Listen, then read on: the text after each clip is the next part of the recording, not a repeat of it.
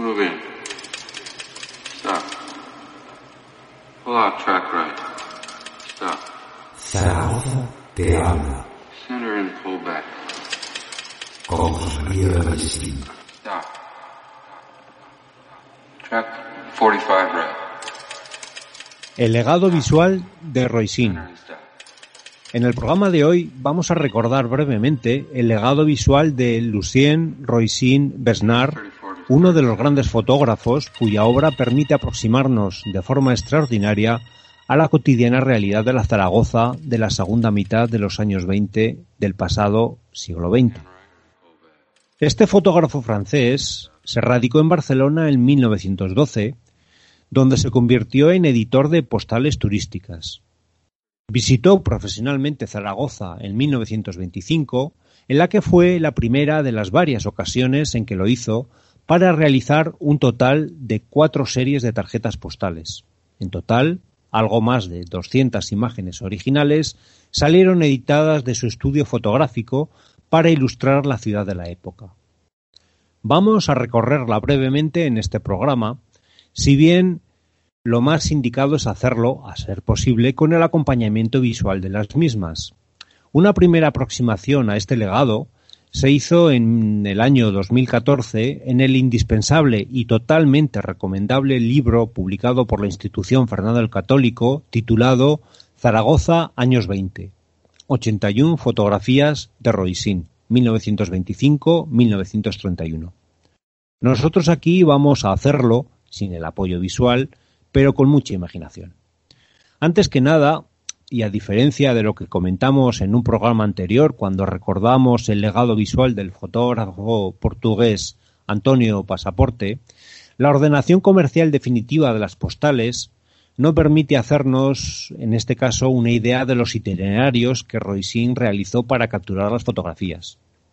Los bloques de postales comercializados tenían como objeto mostrar los lugares y entornos más conocidos y significados de Zaragoza para su exposición al público común.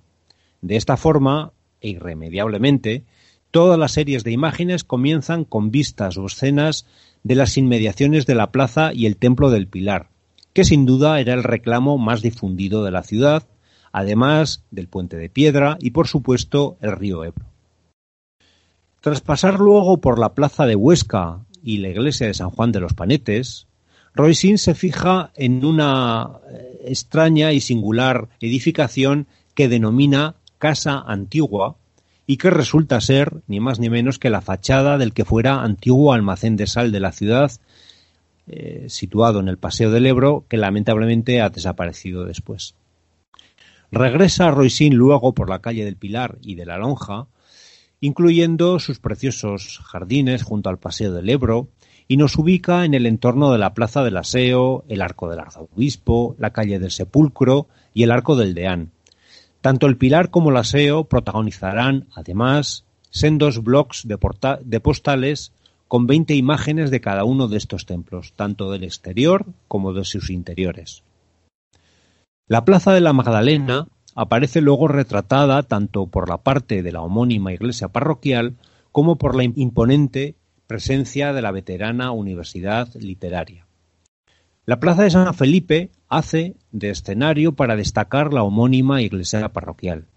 La comercial calle de Alfonso I aparece retratada tanto a nivel del peatón un día de tránsito bullicioso como desde la altura de la entonces sede del Banco de Aragón y siempre con el fondo de la cúpula central del Templo del Pilar al fondo. El coso es recogido de forma profusa, sobre todo el tramo alto, donde se centra en el Colegio de las Escuelas Pías y la Audiencia, donde singulariza también su monumental portada de acceso y hasta la Plaza de la Constitución. En el tramo medio del coso, Roisin, tras fijarse en el emboque a la calle de Don Jaime I, hace lo propio con la fachada del teatro principal y añade un par de vistas del conjunto de este tramo hasta la calle de Espartero, desde donde toma una vista en altura muy interesante. El tramo bajo del coso, sin embargo, no aparece retratado. Volvemos a la Plaza de la Constitución, que entonces era el auténtico centro urbano de la ciudad, y aparece recogida en varias interesantes fotografías, tanto a nivel de plaza como desde la altura del edificio de Seguros La Catalana y sobre todo desde uno de los balcones del Hotel de Europa, desde donde Roisin realiza una panorámica que en cuatro postales captura todo el occidente visual de la plaza. El antiguo Paseo de la Independencia, eje del ensanche de la ciudad desde los asedios franceses y conservando todavía ese aire francés de boulevard, protagoniza varias imágenes, destacando las que lo capturan en su plenitud desde la altura del edificio de Seguros La Catalana y con un detalle centrado en los nuevos edificios tanto de correos como de teléfonos.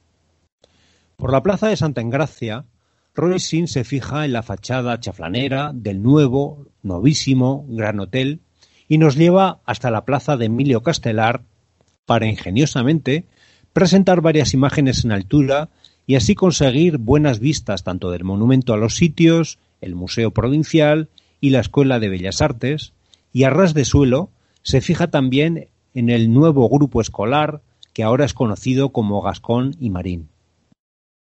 Regresamos a la plaza de Aragón y al despartidero del Paseo de Pamplona, donde captura primero el monumento a la exposición de 1908 y luego, un poco después, la famosa Puerta del Carmen, la iglesia de Santiago junto al Hospital Militar y el inmediato Arco de San Ildefonso. Regresa luego al Paseo de María Agustín, a la altura del antiguo cuartel de Trinitarios, en una imagen absolutamente increíble y llega hasta la Plaza de Toros, otro enclave de la ciudad típico y tópico. Volvemos hacia el principio del Paseo de Pamplona y Roisin se fija en la fachada principal de la Facultad de Medicina y Ciencias y no deja escapar el inmediato tramo de la Gran Vía del Huerva recién cubierta.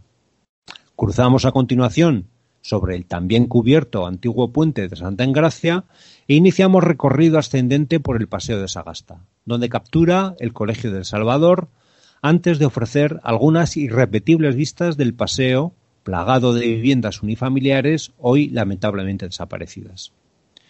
Tras pasar por el Parque Pignatelli, ya donde las terrazas de Cuellar, llega hasta el Canal Imperial de Aragón, donde Roisin se recrea con algunas vistas de esta frecuentada zona de esparcimiento y de ocio ciudadano.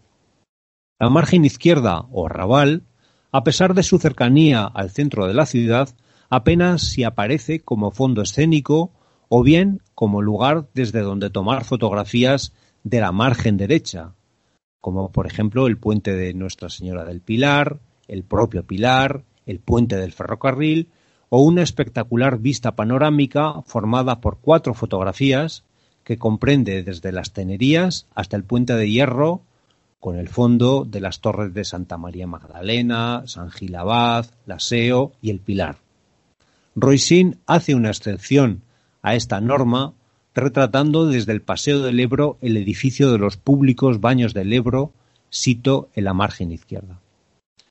Otras localizaciones complementarias a las que Roisin tuvo que ir ex proceso son el cuartel de la Aljafería, donde Roisin toma tres interesantes fotografías del exterior, incluyendo una con soldados de maniobras, y el antiguo puente colgante sobre el río Gallego, otro clásico que también mereció la atención del fotógrafo Antonio Pasaporte. Todas estas imágenes referidas son una pura delicia, pues además de poner el foco en los edificios y enclaves de interés, que retratan para siempre la Zaragoza de esa época, a Roisin le interesa introducir también en el campo visual a las personas que con naturalidad pasaban por allí. De esta forma, consigue fotografías llenas de vida y de realidad, la realidad de la Zaragoza de la segunda mitad de, los años 20 y principios de los años 30. Su contemplación es un gozoso ejercicio que animo a realizar a esta querida parroquia de Zaragoza Te Habla. Merece la pena. Hasta el próximo programa, salud, ánimo y no dejéis que los charlatanes de feria os coman la oreja.